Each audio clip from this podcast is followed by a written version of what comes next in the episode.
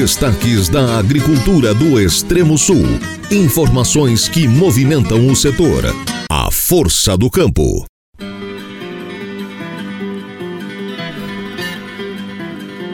Muito bom dia, queridos ouvintes. Sejam todos bem-vindos ao programa A Força do Campo. Programa que traz todas as novidades do que aconteceu, está acontecendo e deve acontecer no agro em todo o estado e país. Notícias que lhe informam e direcionam. Eu, Diego Macan, estarei à frente deste programa durante as férias merecidas do nosso guerreiro Alaor Alexandre. Por isso, calce as botas, vista o chapéu e bora trabalhar, porque está no ar a força do campo.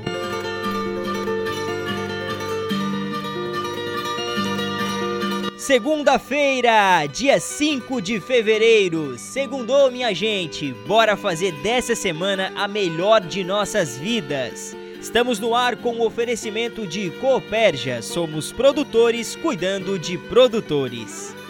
E dando início ao programa, vamos à previsão do tempo. Acompanhe tudo que os meteorologistas da EPAGRE trazem para este início de semana e mês de fevereiro.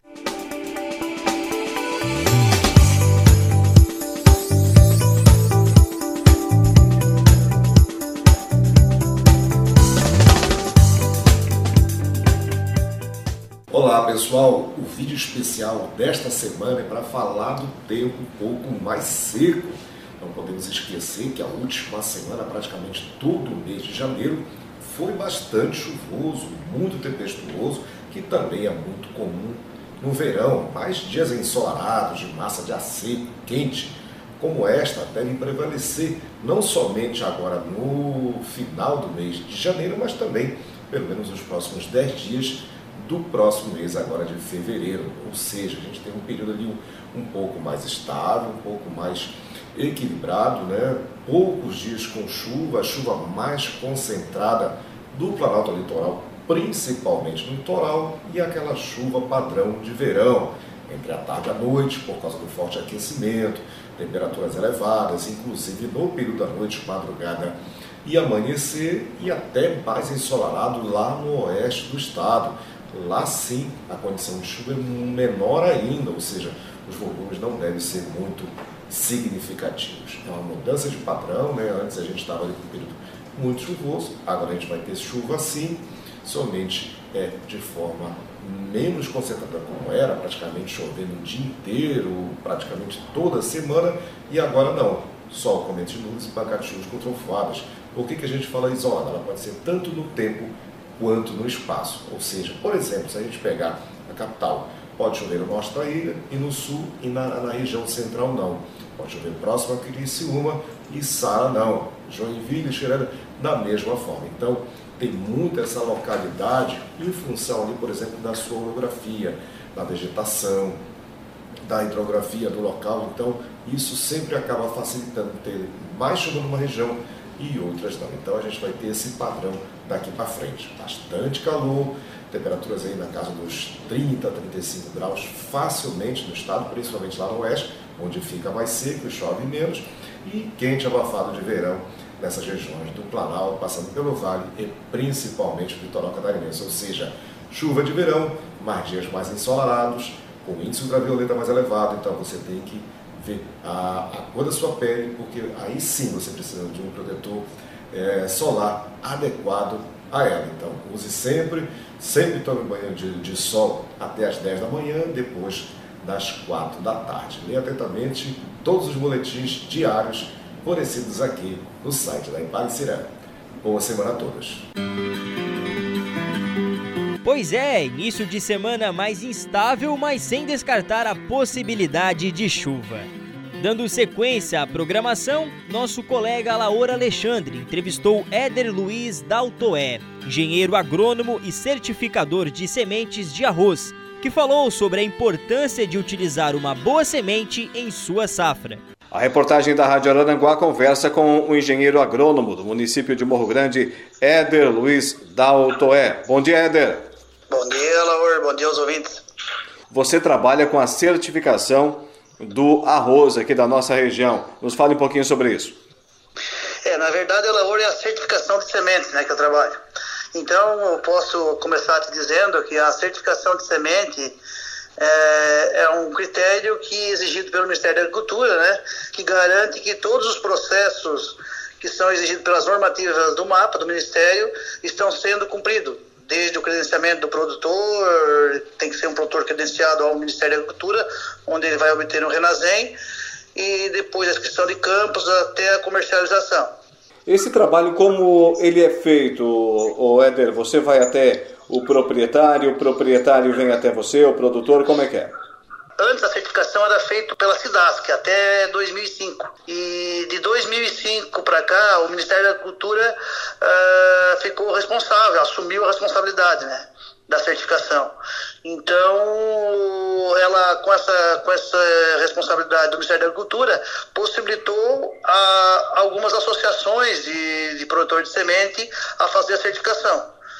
E de lá para cá, em 2006, eu fiquei responsável técnico pela associação e faço a certificação, então, dos produtores da região sul aqui. Você vai até a propriedade do agricultor, portanto? Isso, começa, a começar a certificação, a certificação funciona assim. O produtor ele tem que se credenciar ao Ministério da Agricultura e aí ele tem que ter todos os equipamentos, uma, uma UBS, né, onde ele vai poder fazer o beneficiamento de semente. Aí ele tem, tem que ter campos próprios né, de semente, de onde ele vai plantar, e ou cooperados. Então ele vai fazer uma, uma inscrição de campo, de todos os campos de produção de semente, onde ali no Ministério da Agricultura, através do CIGEF, ele vai, vai preencher todos os dados que existe que pede ali, tendo garantia de que ele que ele comprou semente uh, básica, né, da, da, detentora, que no caso nosso aqui é a EPAGRE, de Itajaí, onde é feita a pesquisa, e aí ele, ele planta em seus campos. Após isso, eu tenho meu trabalho é fazer a vistoria de campo, né, que são duas vistorias, uma na floração, outra na pré-colheita, e eu vou dar o laudo onde ele está apto a colher aquela área, ou parcial ou inteira, né? Das visitações que você faz, Éder, quantos por cento dos produtores não passam na sua avaliação, quantos são aprovados? Dá para a gente ter uma ideia? Olha, a, a maioria dos produtores que fazem semente já são pro, produtores qualificados, profissionais, né? E com áreas muito boas e também é aqueles que não fazem próprias, como as cooperativas, que é cooperados que fazem para elas. Então são produtores já escolhidos previamente garantir que são produtores bons, uh, que tenha comprometimento, que faça uma semente de alta qualidade. Mas com as, uh, de repente, uh, alguma coisa que dê errado, uma água que não chegou correta, um ano de, de seca, pode vir algumas plantas daninhas. Pode, aí é eliminado algumas partes onde tenha algum arroz vermelho ou preto, que se diz, que são arroz daninhos invasores, né? Então pode ser eliminado esse campo. Mas, uh, no geral, assim, dá acima de 90% de aprovação dos campos que a gente visita. Hoje, da CAPSA, são quantos produtores cadastrados aqui na nossa região? Hoje, na nossa região, são, que eu certifico que são 12 produtores. Já teve acima de 20. A, a CAPSA toda de Santa Catarina já teve 28 produtores. Hoje está com 16 produtores. Alguns foram pelo processo, foram sendo incorporados, outros foram desistindo, e hoje nós somos 16 produtores, 12 aqui no sul do estado e 4 no norte do estado. Os produtores que você menciona não são os agricultores, são as empresas. Isso, empresas são 16, 16 empresas ou produtores que são pessoa física que fazem sementes de, de arroz em Santa Catarina. E daí cada produtor desse é, tem em média de 20 a 50 cooperados cada um. Por exemplo, pega as cooperativas, como aqui a Coperja, a Copersul, a Agrojuste, elas têm em média 50 campos, talvez alguns produtores com, cooperados com mais de um campo, né? Mas é nessa média de 50, 50 produtores que fazem semente para ela. E o produtor, para ele se cadastrar no Ministério da Agricultura, ele tem que ser proprietário ou pode ser também terreno arrendado? Não, pode ser arrendado, pode ser próprio. Como eu disse, ele, o produtor de semente, eh, para ele se qualificar, ele tem que uh, fazer a inscrição de, do Renazem né, no Ministério da Agricultura. Ele tem que ter o, todo o maquinário para beneficiar a semente, ou arrendamento, ele pode arrendar também uh, por terceiros, a, a UBS. Ele pode fazer em outra, em outra UBS. Mas tudo isso tem que estar informado ao Ministério da Agricultura. Uh, nesse processo que eu faço também, eu falei aí da, das vistorias de campo. Após a vistoria de campo, eu autorizei a colheita, ele vai colher, vai levar para o OBS e vai beneficiar. Lá ele vai tirar as impurezas pela peneira, pela densimétrica, ele vai tirar as sementes mais, mais leves, ficando as sementes mais pesadas, que terão mais vigor. E disso, após o secamento, né, fazer a secagem para baixar a umidade entre entre 13 e 14 graus, e, e aí, depois disso, ele vai, ele vai armazenar em sacos de 25 kg, que é feito aqui na nossa região, ou bags de 500. Após esse, esse armazenamento na, dentro da UBS, no, no armazém, eu, a minha parte é coletar também a semente, a amostragem, para mandar para o laboratório credenciado, no qual eu mando para a ADV, que fica em Chapecó. Após eu faço essa, essa amostragem, uma equivalente a 1.400 gramas a cada lote de 30 toneladas, eu boto num saquinho bem identificado e mando para Chapecó no laboratório. Após 15 dias que chega lá, é feita uma análise de, de pureza física, pureza varietal, germinação. Então, quer dizer, a germinação tem que ser acima de 80%, a pureza física acima de, de 99% vindo todo correto, não tendo invasora, vem esse laudo para mim, eu repasso um certificado que já vem na normativa do Ministério da Agricultura e assino e entrego para o produtor. Aí dali ele pode vender a semente com o certificado que eu faço junto com a nota fiscal. E aí é entregue para o produtor. Éder, na sua opinião, eh, esse seu trabalho também ainda a tecnologia que entrega a Epagre todo o seu case de sucesso, o nosso solo, o nosso clima, o cuidado do agricultor, é, toda essa série de fatores somados que resulta realmente na melhor semente de arroz do país, nos conta esse segredo que nós temos aqui na nossa região. Sim, a, semente de Santa Catarina há muito tempo vem sendo, tem um slogan, até se olhar na sacaria, está escrito lá, semente de Santa Catarina, seme, garantia de qualidade. Porque são uh, produtores muito qualificados, que fazem uma semente de ótima qualidade, eles, eles então, a, no, por exemplo, a CAPSA ela tem uma parceria muito grande com a pesquisa da EPAGRE da Itajaí. Então, é, todo o material que é produzido lá, que a pesquisa tem de, de novo, vem para os produtores e é repassado para os produtores de grão. Isso dá uma garantia de que sempre a tecnologia está vindo nas melhores mãos para depois passar para o produtor. Porque se caso fosse uh, ao contrário, como semente salva, que muitas vezes acontece, às vezes vai se perdendo no caminho e, e, aquela variedade que saiu pura lá da genética, lá de, de Itajaí, vai passando de mão em mão aqui e de repente, dentro de cinco anos, já não é mais aquela semente boa, com garantia de qualidade toda que tem. É a tal da sacaria branca que muitos produtores né, ainda teimam em trazer até a sua propriedade, não é, Dê? Sim, isso ainda acontece, bem menos do que foi antigamente, mas ainda tem alguns que ainda acham vantagem nisso. Mas eu explico que não tem vantagem, porque tu vai pegar uma. Tu vai salvar uma semente, ou vai comprar de alguém que não tem garantia. Tu vai ter que guardar em casa a semente tu vai ter que, que cuidar do, do, dos insetos, dos ratos. Não, tu não tem garantia se ela é 100% pura, tu acaba colocando mais sacas por hectare, em vez de tu usar dois sacos, que é a orientação hoje da EPAG para te colocar por hectare, tu acaba colocando três, quatro, para ter essa garantia de que nasça mais. Então, se tu fazer a conta, tu vai tá, a vez de economizar, tu vai estar tá gastando mais. Então, é melhor pegar uma semente certificada, que vai ter garantia, vai ter um certificado, tem a quem tu recorrer, se porventura vier um problema, eh, tu tem a quem recorrer, eh, receber uma outra semente, ter orientação técnica do responsável técnico pela, pela sementeira, a gente também está à disposição, então isso são várias garantias. E outra coisa, a, a semente certificada, ela também está incentivando a pesquisa, porque se tu não tiver, porque a, a gente paga, os produtores de semente pagam royalty, no caso, para a pesquisa uh, de toda a semente produzida. E se não tiver esse incentivo, ela vai acabar terminando por aí e não vai ter quem uh, patrocine esse, essa pesquisa, né? Então, tu tá fazendo a coisa certa e, e além de tudo, é, são, são normas do Ministério da Agricultura que tem que ser seguidas e sujeita até a multa se não, não, não usar corretamente, né? Então, isso é, é, são normas exigidas pela lei, pela legislação, então tem que realmente usar o que é o certo. Agora, Éder, e esse trabalho da CAPSA? Nos fale um pouco dessa grande associação que nós temos aqui na nossa região.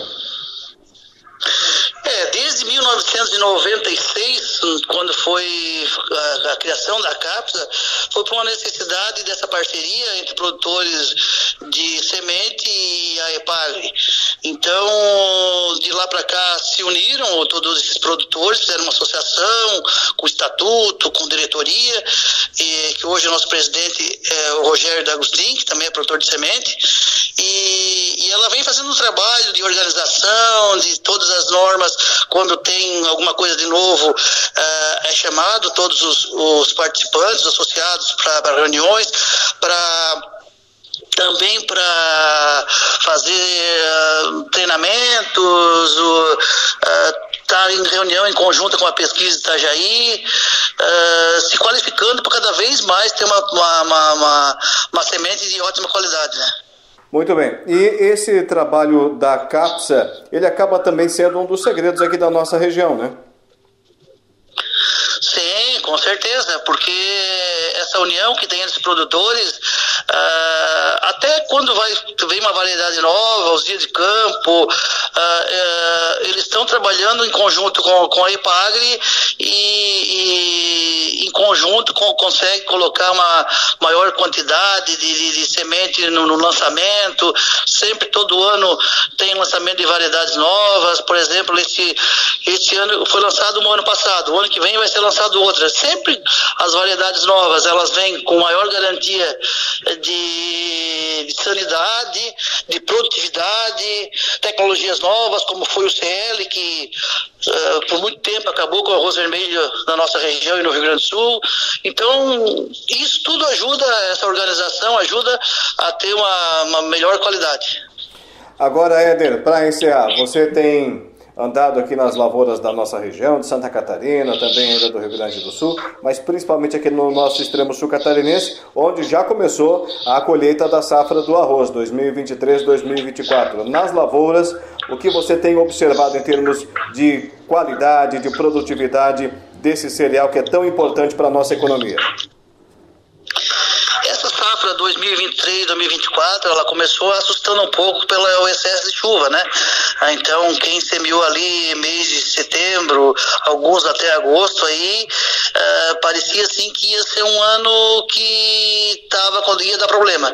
Mas o tempo foi se arrumando, uh, o arroz, a nossa vantagem de, do nosso arroz, das nossas variedades EPAG, ser de ciclo longo, ele tem condições de se recuperar, né? Porque, eh, como a gente às vezes comumente diz, o, o, arroz ele é um ele é uma um, quase que se diz um inso, ele, ele vem, se adapta uh, em, em, várias, em várias modificações que há com o tempo. Então isso foi melhorando e o que a gente vê hoje é um arroz que vai dar com qualidade, porque agora meio de janeiro deu menos chuva, a solação muito boa. Acredito que tem alguma coisa começando a colher agora, mas muito pouco ainda, vai se efetivar mais agora meio de fim de janeiro, começo de fevereiro. Então eu acho que vai dar uma produtividade ainda muito boa. Talvez com alguma aplicação a mais de, de fungicida, porque esse tempo chuvoso e com sol pode ocasionar algumas doenças a mais. Mas eu vejo ainda que vai dar uma produção muito boa pelas lavouras que eu estou acompanhando aí, fazendo vistoria. Está muito bom de sanidade. Éder, mais uma questão. Depois da colheita, vem aquele dilema de muitos produtores: colher a resteva ou não? O que, que você recomenda? Olha, a resteva foi uma coisa que começou muito lá pelo, pelo norte do estado, mas a pesquisa mostra que não vale a pena. O correto seria logo colher, já baixar a palhada para aquilo ser, incorporado na, na terra e ir aquilo transformando a, em adubo orgânico e desmanchando aquilo ali com o tempo, não fazer lá em cima da última hora. E contando também que com as, as, as cultivares, por exemplo, CL, é, amplamente proibido que não faça o, o rebrote, porque vai estar tá colhendo o arroz vermelho e uh, junto depois com, com o arroz que, que, que, veio da rebrota e pode dar o cruzamento, né? Então, no plantio normal, o arroz, o arroz vermelho ele, ele floresce antes, né? Ele, ele encaixa antes. Então, o, quando tu fez o, o a colheita, ele, a, a, parte reprodutiva vai ser junto. Então, a, apesar de, a, de a, a planta de arroz ser autógama, que ela não, não fecunda, né, com cruzada, mas tem uma porcentagem mínima que pode acontecer de, de, de cruzar. Então, vai estar cruzando o arroz daninho com arroz normal. Então, isso é expressamente proibido. Então, eu recomendo que assim que colha, já passe uma, uma grade, um rolo faca, uh, coloque para baixo isso aí e já enxugue para deixar a lavoura quanto antes preparada para a próxima lavoura. O que nós podemos desejar agora para os nossos produtores é uma boa colheita que está se iniciando aí. Que São Pedro também colabore, né, Weder? Com certeza, com certeza. Agora daqui para frente acho que vai diminuir um pouco as chuvas e vai ser uma ótima colheita. O preço está bom também, está todo mundo contente. Então eu espero que ah, agora a partir de, dessas desses que já estão colhendo, que vão colher a, desse mês agora de fevereiro até abril aí, que tenha uma ótima colheita e o preço continue assim, que daí está todo mundo feliz certificador de sementes de arroz aqui da nossa região, engenheiro agrônomo do município de Morro Grande, Éder Luiz Daltoé. Muito obrigado, tenha um bom dia. Bom dia, muito obrigado, Laura. E nós vamos para um intervalo, mas não saia daí. Voltamos rapidinho com destaque para a produção de morango e muito mais informações para você, homem e mulher do campo.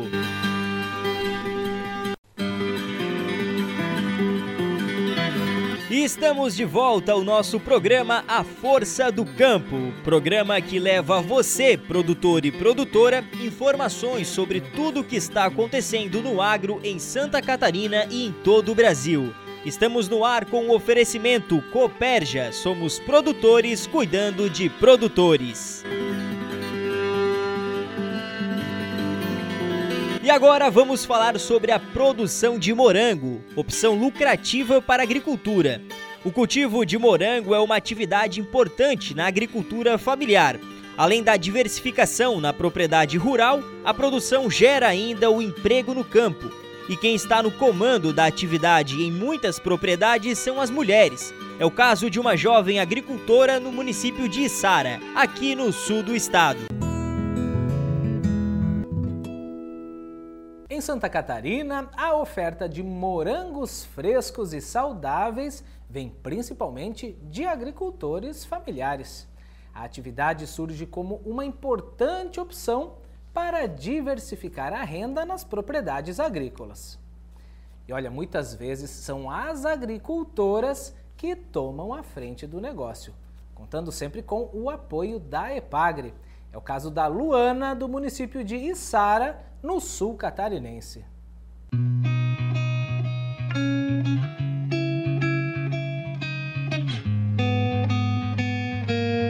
Tudo começou quando a gente casou há aproximadamente 14 anos atrás, né? Daí eu morava em outro bairro, aí vim morar pra cá. Depois de uns seis anos tivemos a nossa primeira filha, depois veio a, a Laura, depois tivemos a Helena. Agora estou grávida de novo. Lá a gente plantava verdura, né? Na, na verdade, meu sogro cultiva verdura até e a gente queria ter um outro ramo, porque trabalhávamos só com fumo e outras culturas, né? Então a gente queria buscar outra alternativa aqui na nossa propriedade. E faz uns quatro anos, na verdade, que eu queria colocar, começar com morango, né? Introduzir outra cultura na nossa propriedade. E daí a gente, meu marido, ele assim, No começo, assim, deu uma resistência, não quis, né? Daí até no começo eu meio que resisti, que nós já tinha muita coisa na propriedade de fazer, né? E daí foi com o tempo, foi amadurecendo a ideia e eu aceitei e nós coloquemos, né? Então, a gente começou com aproximadamente 10 mil pés de morango, né? Há três anos atrás. A gente já, na verdade, no terceiro ciclo de produção dessa safra, né? E o ano passado, então, a gente introduziu mais 2 mil pés. Hoje nós cultivamos o San Andreas da Espanha. Por enquanto a gente não quer mudar. Se for, no caso, replantar, que teria que é o que a gente vai fazer acho ano que vem, né?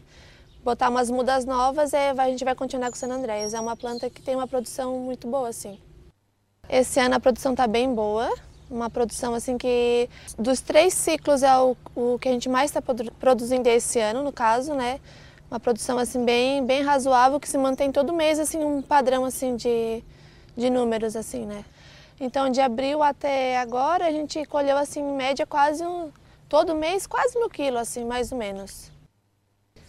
É, a nossa venda ela é destinada para um terceiro, né? Totalmente para um terceiro. Daí a gente, ele recolhe em casa, a gente só se preocupa em, no caso, embalar ele, né? Selecionar ele direitinho e a gente deixa ele prontinho, ele vem, recolhe e leva tudo. Assim, a gente não, não tem venda fora, a não ser o terceiro, no caso. Né? O começo foi meio, meio trabalhoso, nós não sabíamos muito lidar né, com a cultura do morango, né?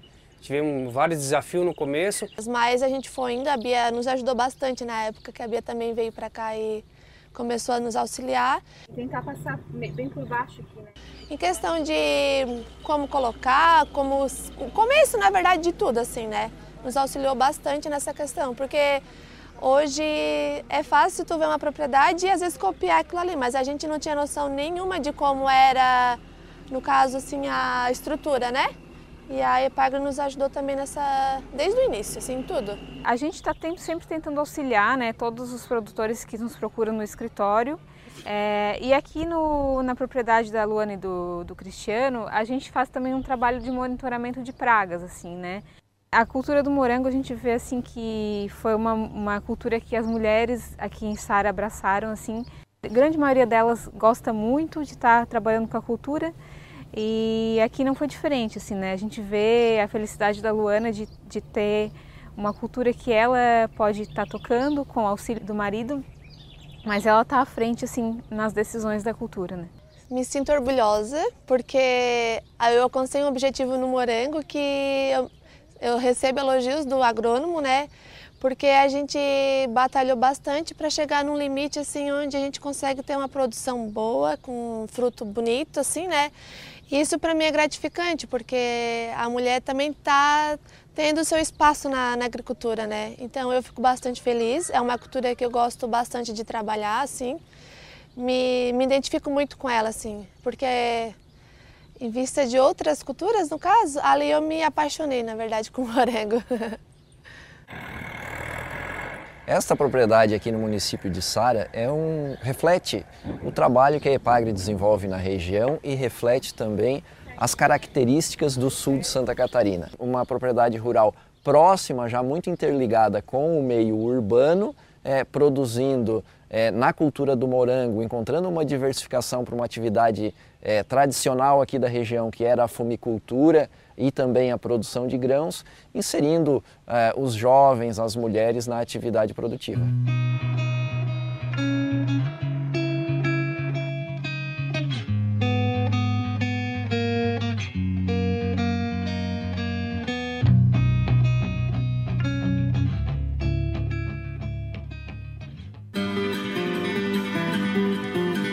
É isso mesmo, nossas produtoras estão de botas calçadas e mão na massa.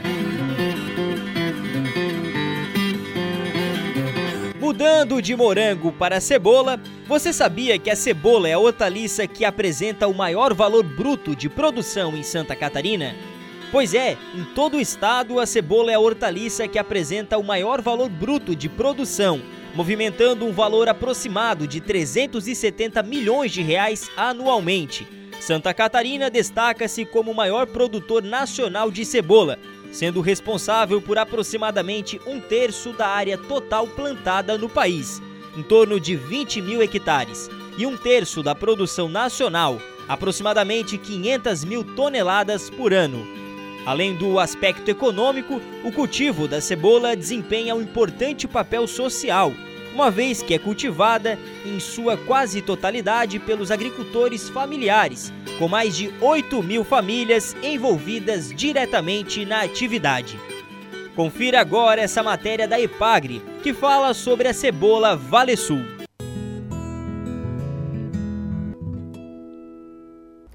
Quando os pesquisadores da Ipagre de Tuporanga desenvolveram a cebola Vale Sul, eles sabiam do potencial do material. Mas a Vale Sul surpreendeu a todos. Com a casca mais escura, resistente ao processamento e ao armazenamento, ela agrada agricultores e consumidores. Esse é o resultado de anos dedicados à pesquisa agropecuária. Lançado em 2017, o cultivar de cebola Vale Sul é mais uma inovação da Estação Experimental da Epagre de Ituporanga. Após três anos do lançamento comercial do cultivar, a cebola Vale Sul supera as expectativas. Hoje, ela é plantada em oito estados da federação e em Santa Catarina, a cebola Vale Sul representa cerca de 30% das lavouras de cebola. Quando a pesquisa agropecuária desenvolvida na IPAGRE ela é gerada, ela sempre é gerada visando o, o agricultor catarinense.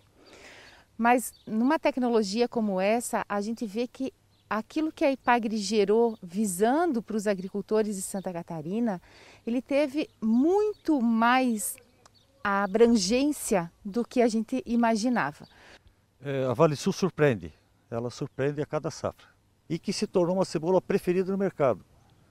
Né? Toda a cadeia produtiva hoje prefere a cebola Vale Sul, pelas suas características, pelo seu potencial e pelo retorno que ela dá financeiro, tanto para o produtor como para o comerciante, distribuidor e chega na banca do supermercado final um produto de excelente qualidade tá? Porque hoje a Vale Sul é uma cebola que compete a nível de Brasil com as cebolas importadas com características superiores, inclusive.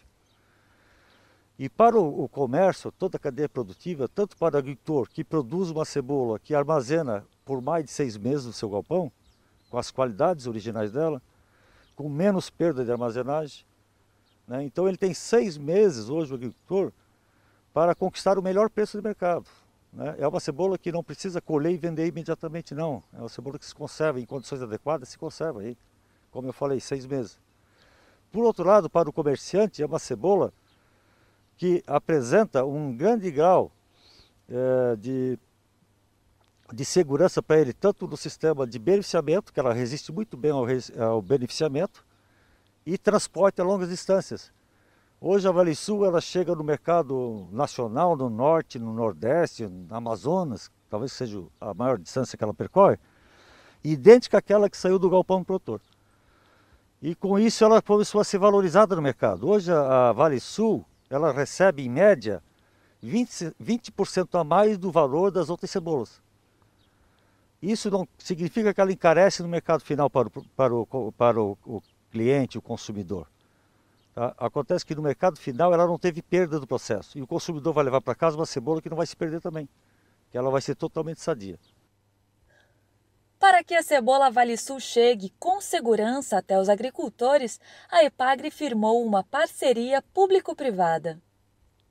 A Epagre não tem esse, esse viés comercial, e sim o viés de desenvolvimento de, de tecnologia. E após essa tecnologia desenvolvida, testada e aprovada, então ela passa por um processo de licenciamento para alguma empresa, alguma instituição que vai levar isso até o mercado, o mercado consumidor. No, no fim, é, é o passo importante também para a tecnologia ser disponibilizada para a sociedade. A Agritu, como empresa licenciada, e é a única empresa licenciada que tem a produção exclusiva e a comercialização exclusiva por ter vencido né, o processo licitatório, ela tem a responsabilidade de entregar para o produtor rural o material idêntico àquele que a EPAG produz aqui dentro, com as suas características genéticas, eh, morfológicas, agronômicas, igual. É, nós, como empresa, temos que fazer esse trabalho de manter aquilo de bom que a EPAG produz. E além disso, temos que fornecer ao agricultor uma semente de excelente qualidade, de vigor, de germinação, de pureza. E agora, já nessa atual safra, o cultivar Vale Sul já teve mais de 11 mil quilos de semente comercializado. É, mais de um terço da, semente, da cebola cultivada no estado é uma cebola Vale Sul. Então, isso mostra a importância da parceria público-privado, é, o setor privado atuando aonde já não é mais dever da EPAGRE, fazendo a comercialização e fazendo com que essa tecnologia atinja de forma verdadeira o nosso agricultor, proporcionando ao nosso agricultor o maior ganho. É, ela tem um diferencial que é a durabilidade um pouco maior, né? Então, para comercializações onde essa bola tem que viajar mais longe, ela resiste melhor à viagem, né? E na hora da classificação, ela não sofre tanto, por a casca ser mais grossa, ser mais firme. E o nosso produto tem ganhado um, um, um espaço maior né, no, no comércio, sendo mais competitivo e trazendo um retorno maior para nós. Quem tinha ano passado plantou um pouco, que, que a princípio dizia que não ia plantar, aumentar a área por causa da qualidade. Quando você vai maquinar, você não tem perca, não dá branca, por função da casca dela, que é muito boa. Mas para que o cultivar escolhido pelo agricultor desempenhe todo o seu potencial no campo, é preciso ter cuidado no momento da compra das sementes. Alguns agricultores acabam comprando sementes piratas devido ao seu baixo custo. A utilização de sementes piratas coloca em risco a atividade do agricultor. As lavouras resultantes podem apresentar problemas sérios em relação ao estande devido a falhas na germinação e também podem apresentar sérios problemas com pragas e doenças, além de uma não adaptação às condições de cultivo da região. Esse problema também é revertido para a pesquisa, pois a pirataria de sementes é um desestímulo às atividades dos pesquisadores que geram novas tecnologias para a agricultura.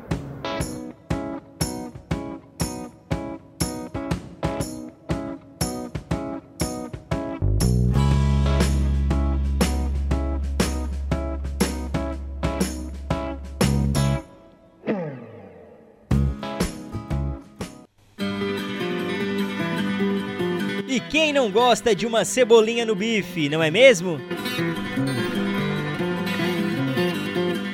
E vamos falar da pitaia. Santa Catarina é o segundo maior produtor de pitaia do país, esperando colher 5 mil toneladas da fruta nesta safra. Para motivar o consumo desta, que também é conhecida como fruta do dragão, a Epagre promove a abertura oficial da colheita em Turvo, no dia 9 de fevereiro.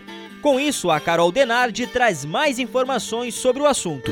Estado se prepara para mais uma safra de pitaia. No dia 9 de fevereiro, a Epagre promove a abertura oficial da colheita do fruto no município de Turvo, sul catarinense. Uma produção que só cresce desde que começou a ser cultivada em 2010. Nesta safra, a previsão é colher 5 mil toneladas da fruta, mil a mais que na anterior, com uma movimentação financeira em torno de 12 milhões de reais. A área de cultivo hoje está em cerca de 300 200 hectares, com 240 famílias envolvidas. Somente o Sul responde por 90% da produção no estado, concentrada em São João do Sul, Turvo, Santa Rosa do Sul e Sombrio. O extensionista rural e líder do projeto Fruticultura da Ipagre no Sul, Diego Adílio da Silva, detalha sobre o aumento da produção catarinense. É, foi o aumento da área plantada, a gente tinha até 2017, 2018, em torno de 80 hectares plantados em Santa Catarina e hoje já são 300, então teve o um aumento da área, mas também a pitaia é uma fruta, ela não expressa todo o seu potencial produtivo já no primeiro primeiro ano após o plantio. É, o pomar de pitaia ele vai produzir na sua plenitude a partir do terceiro ano. Então, são essas duas questões, né?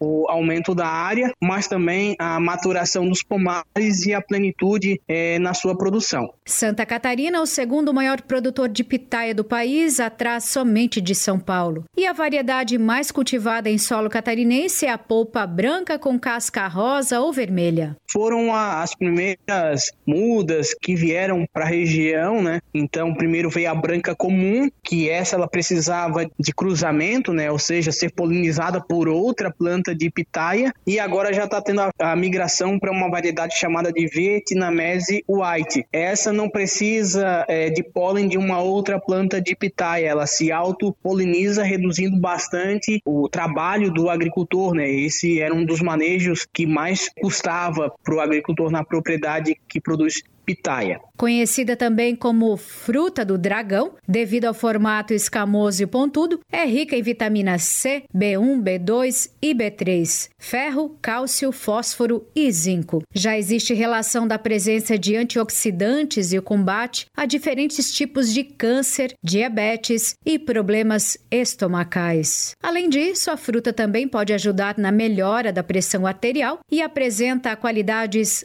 anti-inflamatórias. De Florianópolis, da Rede de Notícias AKRT, Carol Denardi. Vamos agora para o intervalo comercial. Não saia daí, porque no próximo bloco eu trago informações sobre o aumento no combustível.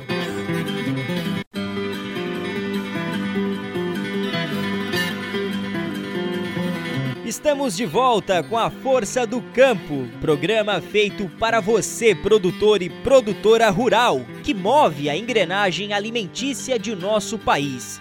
Estamos no ar em nome da Cooperja. Somos produtores cuidando de produtores.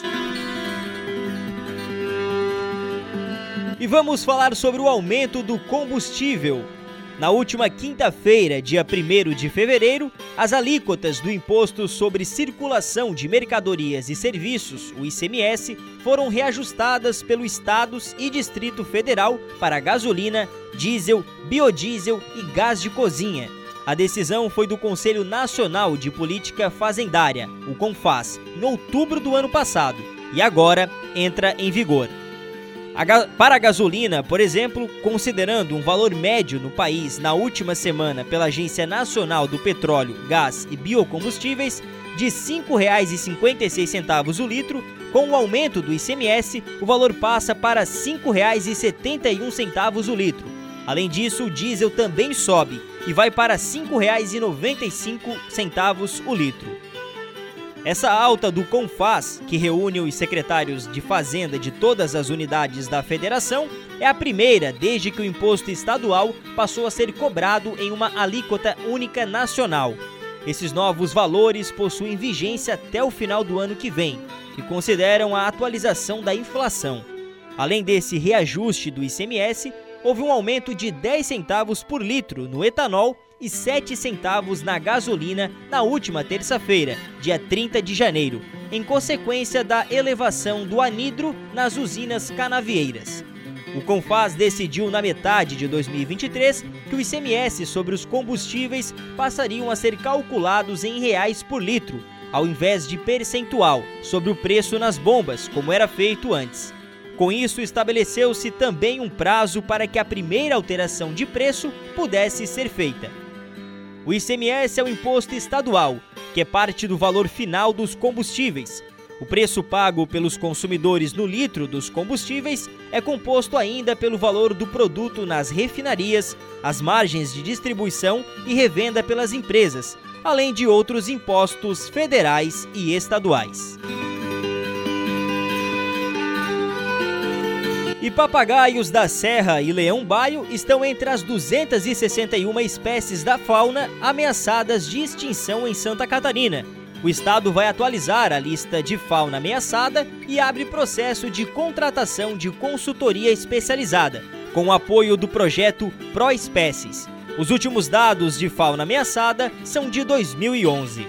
Confira detalhes do assunto na matéria de Carol Denardi. Das quase 2 mil espécies da fauna avaliadas em Santa Catarina, 261 estão ameaçadas de extinção. Este dado é da última atualização da lista oficial de espécies da fauna ameaçadas de extinção do Estado, feita em 2011 e divulgada pelo Instituto do Meio Ambiente. Entre as espécies que correm perigo no Estado, os papagaios da serra e o leão-baio, como ressalta a bióloga do IMA, Luciana Carbonel dos Santos. Santos. Essa categoria é que vai diferenciar qual é o grau de ameaça que elas estão. Então aí a gente tem o leão baio na categoria vulnerável. Na categoria em perigo, né, a gente tem outros exemplos.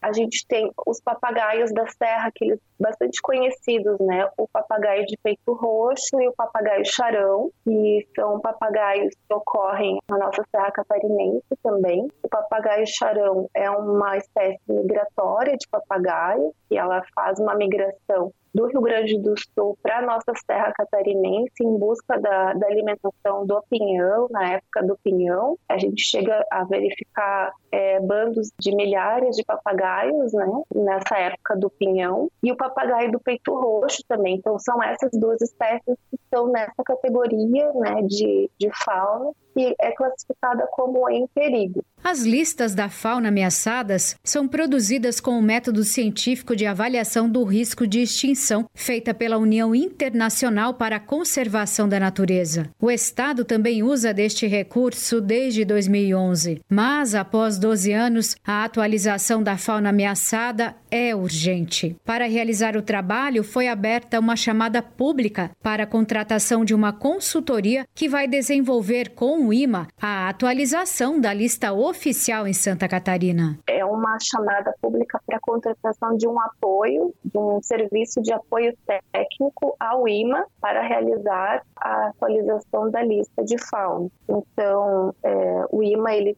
participa de um projeto em nível nacional, né, desde o ano de 2019, que é o projeto para espécies. E a partir então dessa participação desse acordo de cooperação técnica para a execução do projeto para espécies, houve essa possibilidade de apoio com recursos financeiros para a contratação desse serviço. As inscrições para os candidatos vão até 15 de fevereiro e o período da consultoria vai de março a dezembro. Para informações sobre envio de propostas, basta consultar o site do Instituto do Meio Ambiente. De Florianópolis, da Rede de Notícias AKRT, Carol Denardi. E agora vamos à Confederação da Agricultura e Pecuária do Brasil que pediu à agricultura seis medidas de apoio a produtores afetados pelo El Ninho.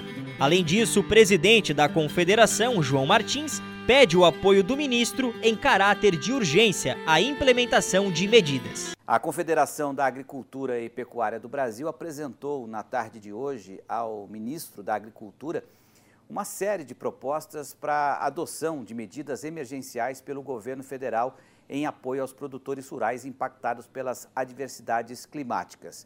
A reunião aconteceu no Ministério da Agricultura, onde o ministro Carlos Fávaro e o assessor especial Carlos Agustin receberam os diretores da CNA. Na ocasião, o vice-presidente da Confederação entregou um documento ao ministro com pedidos emergenciais para mitigar os impactos enfrentados pelo setor no ano passado.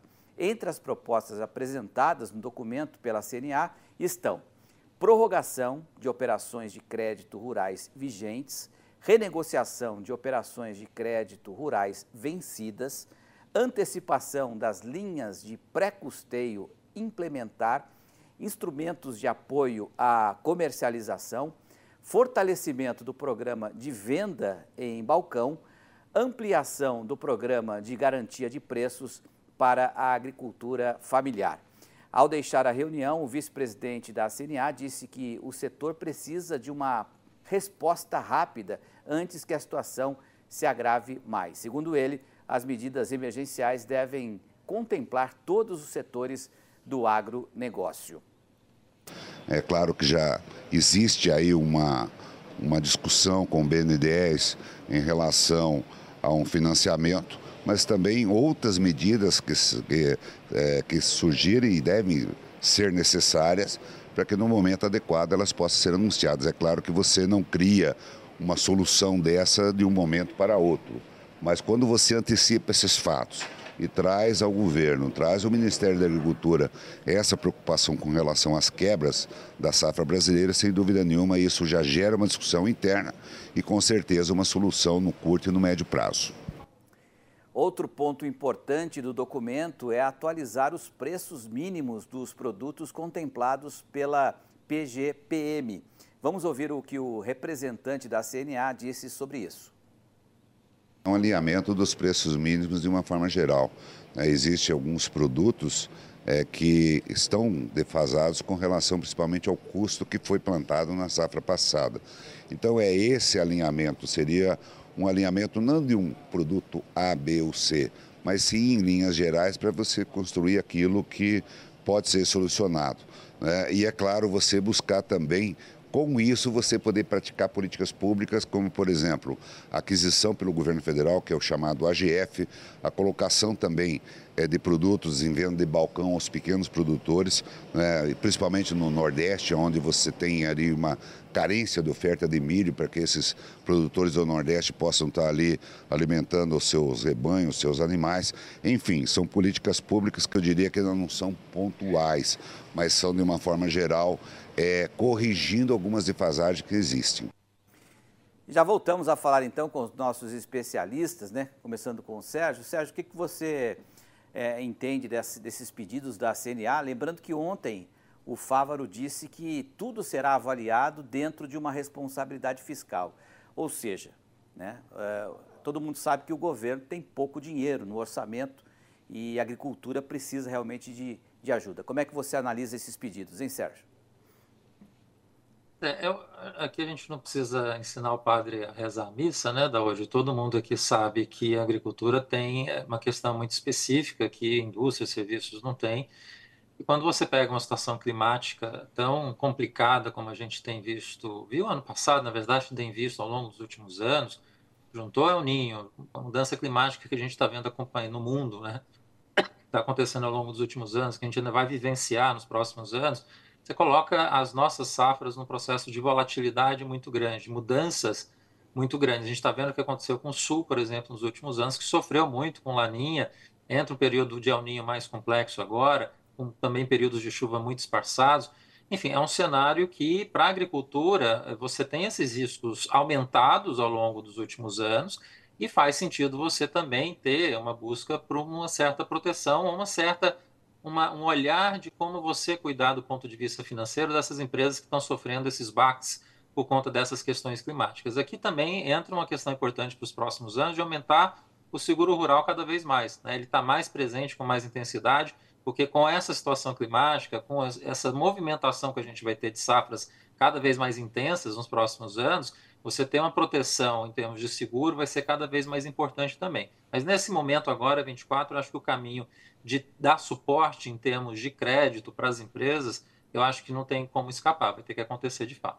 O Daúde, na sua opinião, quais as chances né, desses pedidos serem atendidos a um setor que é responsável por quase 30% do PIB, né? É, se, se a economia brasileira ainda sobrevive, deve ao agronegócio que agora está precisando de ajuda. Bom, Petrin, eu faço uma análise aí um pouco política. Eu percebi claramente que há uma preocupação muito grande do governo, é, traduzido no que o ministro Fávaro coloca, que ele estaria, o governo estaria se antecipando a uma possível crise que levaria boa parte dos produtores a terem a necessidade de prorrogar é, o seu, os seus financiamentos. Né? Então, o que ele está passando é exatamente isso. O que a CNA pede é exatamente isso. Nós temos, por exemplo, o produtor de soja, de milho, que faz troca com as, com as, as empresas, né? E como é que vai ficar isso? Será que eles vão cumprir o contrato? Não vão. Então, acho que é uma preocupação saudável e concordo com o Sérgio, nós precisamos realmente atender é, em função da falta de seguro. Se nós tivéssemos 80% da produção, talvez, é, com cobertura de seguro, nós não precisaríamos disso, o agronegócio não precisaria disso. Mas, infelizmente, nós estamos na casa aí de 25%, que é totalmente insuficiente. Com relação ao pequeno produtor melhorar o preço mínimo, né, os preços mínimos, eu acho também importante, porque hoje você tem que ter uma garantia, dada o ciclo agrícola ser um pouco extenso e as variáveis que colocam em risco a produção é, serem muito grandes. Então, portanto, eu acho e a gente advoga, eu particularmente, de que isso tem que ser realmente feito nesse momento, Pedro. Sérgio, só para a gente amarrar o tema aí, como é que você finaliza essa nossa conversa?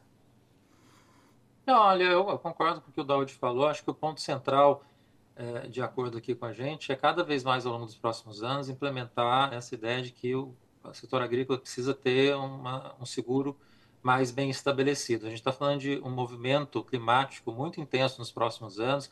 Tem estudos que já mostram uma perda de produtividade em áreas críticas da produção agrícola brasileira, como é o caso do Mato Grosso. Então, você implementar cada vez com mais eficiência o seguro rural no Brasil, acho que vai ser importante. E talvez o que a gente viu acontecer no ano passado, que está vendo a questão de clima também se repetir esse ano, é, é, um, é um, bom momento para a gente começar a, a é, colocar essa questão na mesa. Sérgio, muito obrigado pela sua análise, pela sua participação aqui no RN. Uma boa noite para você. Até uma próxima. E com isso, estamos ficando por aqui, meus queridos ouvintes. Eu, Diego Macan, me despeço de você, agricultor e agricultora. Uma excelente semana de trabalho a todos nós. Fique agora na companhia de Saulo Machado e o programa Dia a Dia.